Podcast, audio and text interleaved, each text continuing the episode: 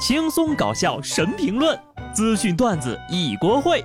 不得不说，开讲了。Hello，听众朋友们，大家好，这里是有趣的。不得不说，我是机智的小布。新的一周啊，又到了贷款打工的礼拜一了。为什么这么说呢？我算了一笔账啊，我现在每个月的绩效大概是五百到六百块钱，折合到每天吧，也就二十块钱。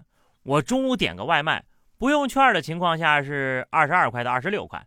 再算上通勤费、电话费，不得不说，我都有点想去非洲养鸡了。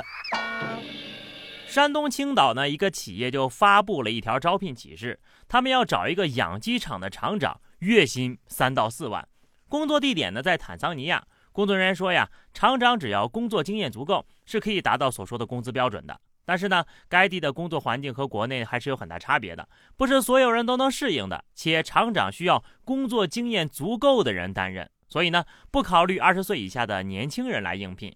年轻人如果来呢，也只能从基础的活开始干了。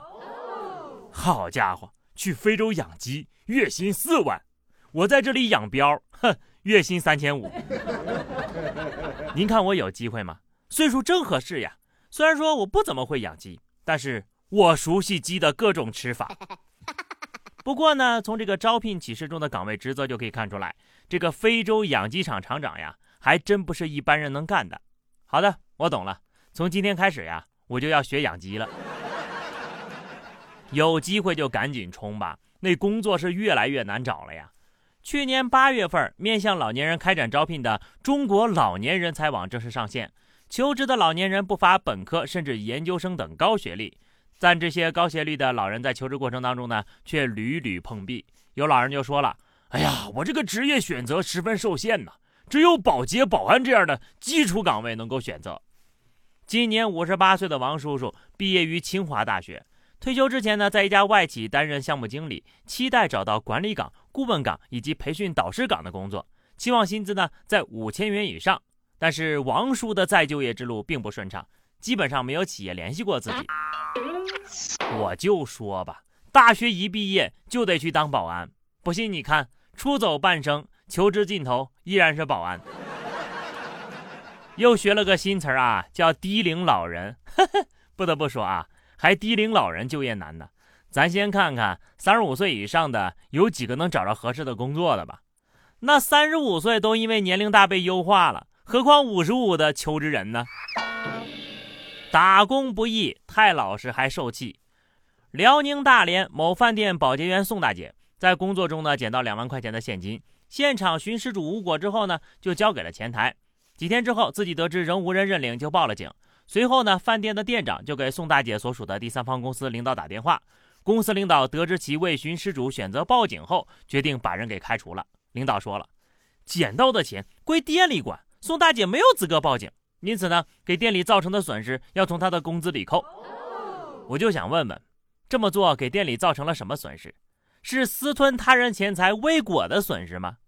宋大姐没有做错啊，拾金不昧的老实人不要。这意思是欢迎地痞流氓啊，无赖手脚不干净的人去他们家当服务员吗？那以后谁还敢去这家饭店吃饭呢？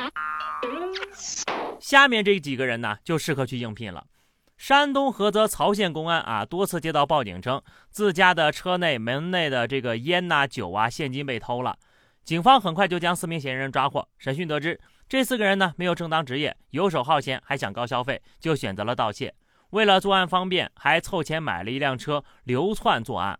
看到网上说曹县是宇宙中心，就直接干过来了。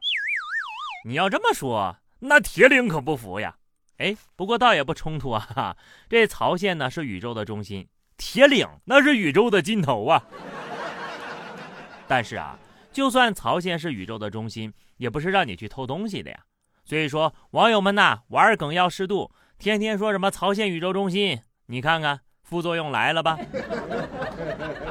一个人要是行，干一行行一行，一行行行行行；要是不行呀，干啥他都不行，就别找借口了。湖北十堰一男子到派出所报警说呀，遇到诈骗了。原来呢，他在某婚恋软件上花了四百块钱注册了会员，然后和几个年轻高学历的女孩聊天，聊了几句，人家就不搭理他了。男子气愤地表示：“我聊了七八个呀，有高中老师、大学老师、国企银行白领，我想约他们出来见个面，他们就不见。警察叔叔都懵了，你约人家女孩子，人家就必须得出来呀？没有这个道理呀！民警还善意提醒，在现实中找对象更靠谱，同时呢，要努力的提升自己。说的很委婉了呀，高情商呀！你要努力提升你自己。实际上呢，你光挑条件好的约，自己也不照照镜子呀。再说了，那网恋多不靠谱呀！有多少人呢？网上聊的火热，海誓山盟，私定终身了，现实一见面呀，被骗的裤衩子都不剩了。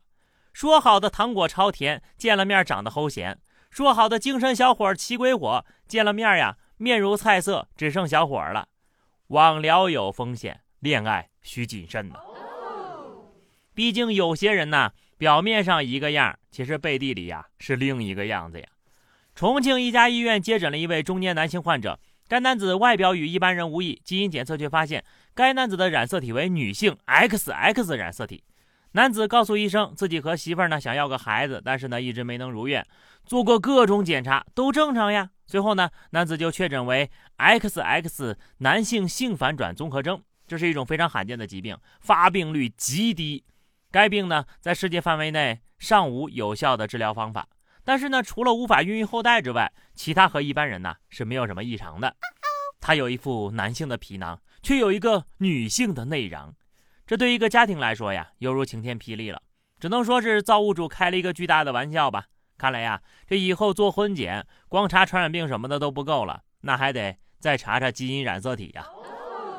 好的，朋友们，那么以上就是本期节目的全部内容了。关注微信公众号 DJ 小布，或者加入 QQ 群二零六五三二七九二零六五三二七九，来和小布聊聊人生吧。下期不得不说，我们不见不散，拜拜。